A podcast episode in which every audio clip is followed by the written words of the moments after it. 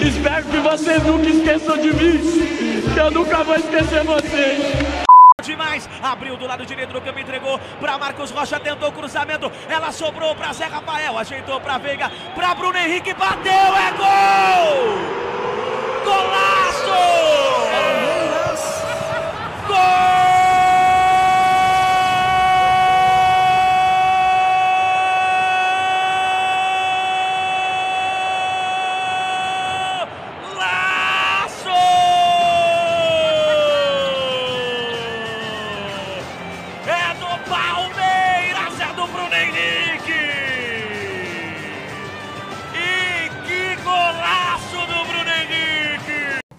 Fala Parmeira, aqui é o Victor Torres, esse é mais um episódio do Corneta Parmeira. Quanto tempo que eu não gravo um episódio, hein? Acho que desde o título do Palmeiras, desde o Deca. É que eu tô de ressaca ainda, gente. Tô, tô tentando me, me, me recuperar aí da, das comemorações do Deca Campeonato, tá bom? Então, para você que já conhece o Corneta Parmeira, Segue a gente, manda uma mensagem pra gente, segue a gente lá no Instagram, segue a gente no Twitter. No Instagram a gente tá como Corneta Parmeira e no Twitter tá como Parmeira Corneta, tá? Se você não conhece ainda o, o Corneta Parmeira, é um prazer. Eu espero que você goste. Se você quiser escutar os outros episódios, aí você pode escutar a gente pelo Spotify, pelo, pelo próprio Instagram e pelo Anchor, o aplicativo que eu deixo no link aí no Instagram tá certo? E mande pros seus amigos. Você conhece Corneta Parmeira? Não, não conheço. Pô, escuta lá, o cara é chato pra caramba, o Victor é idiota, mas é, da, é, é legalzinho. Então, então, assim, se você quiser compartilhar com seus amigos aí, por favor, vai ser, ser muito legal. Tá bom? Então, é, esse é mais um episódio de Corneta Parmeira, uma nova fase do Palmeiras, né? Somos líderes do Campeonato Brasileiro depois de uma vitória em cima do Atlético Mineiro. E você escutou aí o gol do Bruno Henrique lá narrado por Leandro Chaves da Web Rádio Verdão. Um abraço aí pro Leandro e pra Web Rádio Verdão. Uma rádio que eu escuto bastante aqui durante os jogos, ainda mais agora que a gente não tem mais como assistir pela TV alguns jogos, né? Então um abraço aí para eles. E que golaço do Bruno Henrique, hein? Pô, que golaço do Bruno Henrique. Esse golaço aí fez com que o Palmeiras vencesse o jogo por 2 a 0. Esse foi o primeiro gol, marcado aos 44 minutos do primeiro tempo, e o segundo gol logo no início do segundo tempo para para liquidar de vez, para dar mais tranquilidade para o jogo. Aos 7 minutos, o Bruno Henrique fez um outro golaço, na minha opinião. E o Palmeiras venceu o jogo por 2 a 0. Atlético 0, Palmeiras 2. 24 mil pessoas acompanharam esse jogo. Lá o Mineirão vazio o Mineirão, né? Eu achei o Mineirão bastante vazio, até pela fase que o Atlético tem tá enfrentando aí. Tá? Era líder do campeonato até então, mas só 24 mil pessoas foram assistir esse jogo. É, e a gente não vencia o Galo em BH há 12 anos. 12 anos sem vencer o Atlético Mineiro na cidade de Belo Horizonte. E a gente conseguiu quebrar mais um tabu. Que fase do Palmeiras, né? Nos últimos dois anos a gente vem quebrando. Dois anos, três anos, vem quebrando tabu um atrás do outro e mais um tabu quebrado. E a gente conseguiu chegar agora na liderança do Campeonato Brasileiro, né? Liderança do Campeonato Brasileiro com 10 pontos, ficando na frente do Santos aí por um saldo de gols. O Santos também tem 10 pontos e a gente tá na, tá na frente aí, liderança. Tomara que essa liderança fique até o final do campeonato, mas algo que foi muito levantado pela imprensa que o Palmeiras precisa pontuar bastante antes da parada da Copa, né? E realmente é, restam ainda mais cinco jogos aí até a parada da a Copa América e o Palmeiras precisa pontuar o quanto antes, precisa pontuar bastante agora nessa nesse início de campeonato, porque como o Guardiola disse, o campeonato pode ser perdido nas primeiras oito rodadas. Então, se a gente fizer essa primeira parte do campeonato, essas primeiras nove rodadas antes da parada para a Copa América, a gente conseguiu uma pontuação alta, quer dizer que a gente se mantém na briga do, pelo campeonato aí até o final do até dezembro, quando a gente pensa em levantar o nosso 11 primeiro título. Puta que pariu, imagina. Tá louco? Uhul! Agora vamos escutar a entrevista coletiva do Felipão pós-jogo contra o Atlético Mineiro. Ah, quanto ao, aos 27 jogos, uma marca legal, uma marca interessante. É, que, quer dizer, a gente trabalha para ficar na lembrança dos, dos palmeirenses como uma equipe que conseguiu fazer aquilo que eles desejam, obter vitórias, obter títulos.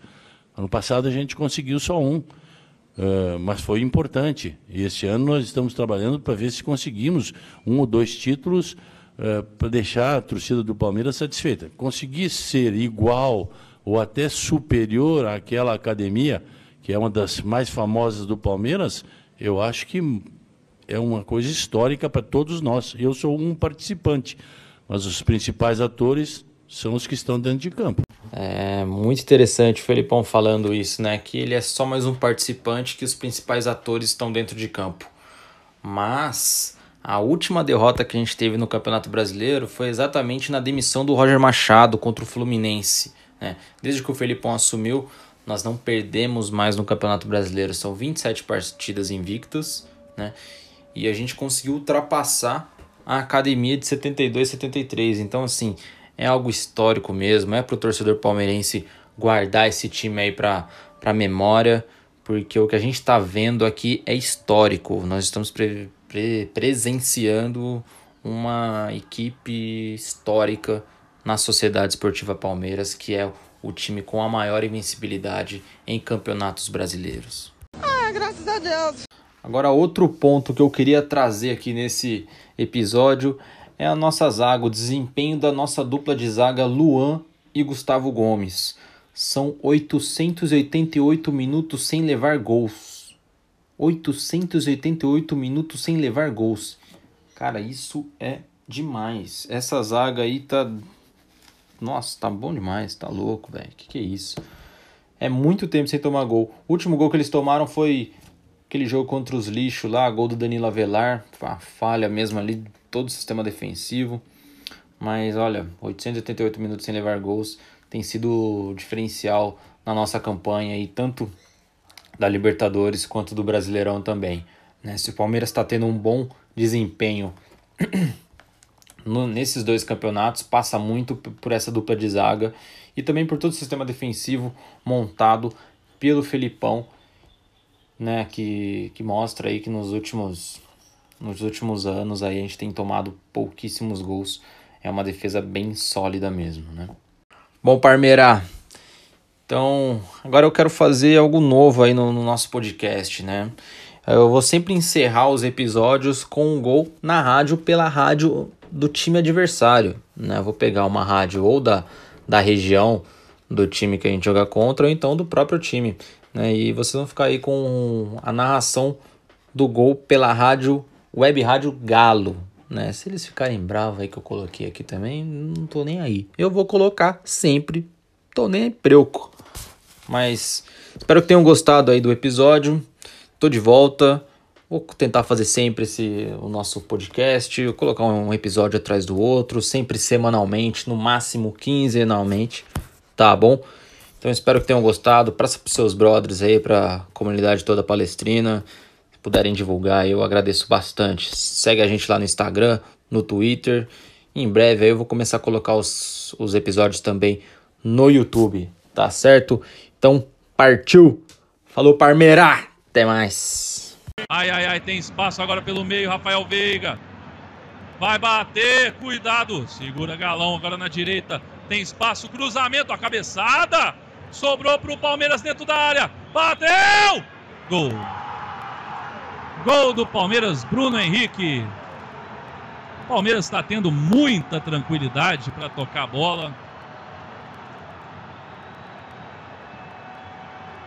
Palmeiras com muita tranquilidade para tocar a bola ali na, na entrada do área, da área do Atlético. Olha o contra-ataque, com perigo. Dudu na direita, recebeu. Fábio Santos na marcação. Se for só ele, vai passar. Passou. Tocou atrás, bateu. Gol do Palmeiras. Gol do Palmeiras, Bruno Henrique de novo na entrada da área. É, o problema de não ter treinador é esse. Rodrigo Santana é legal, bacana, gente boa, mas já era para ter voltado com o Casares. Talvez até mesmo com o Zé Wellison.